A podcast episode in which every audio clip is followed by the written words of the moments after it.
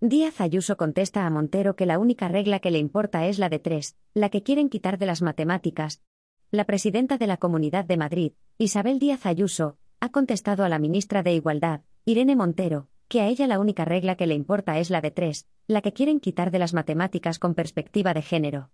La única regla que me importa es la regla de tres, que es la que quieren quitar de las matemáticas con perspectiva de género y, es a lo que me debo, no a estas cuestiones, que creo que no solucionan nada, ha declarado a preguntas de los periodistas desde la toma de posesión de Alfonso Rueda como presidente de la Junta de Galicia en sustitución de Alberto Núñez Feijo.